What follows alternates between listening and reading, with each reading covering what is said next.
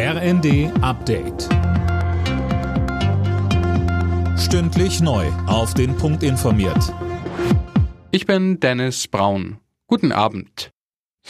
Die Steuerschätzung für Bund, Länder und Kommunen fällt für die kommenden Jahre deutlich besser aus als noch im Frühjahr. Mehreinnahmen von 126 Milliarden Euro werden bis 2026 vorausgesagt. Hauptsächlich kommt das Plus aus höheren Umsatzsteuereinnahmen angesichts gestiegener Preise.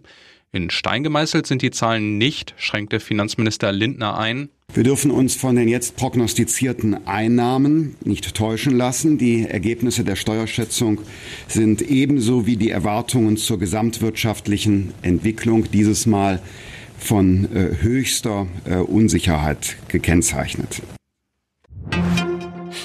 Ab dem Jahr 2035 sollen innerhalb der EU nur noch klimaneutrale Neuwagen zugelassen werden. Darauf haben sich die Mitgliedstaaten und das Europäische Parlament am Abend geeinigt.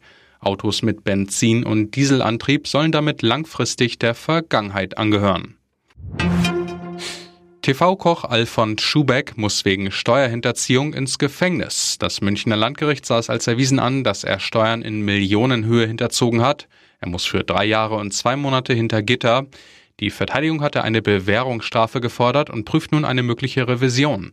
Verteidiger Markus Gottsens er bedauert das Geschehene natürlich sehr. Wir werden jetzt mit unserem Mandanten in Ruhe über das Urteil beraten und dann entscheiden, wie es weitergeht.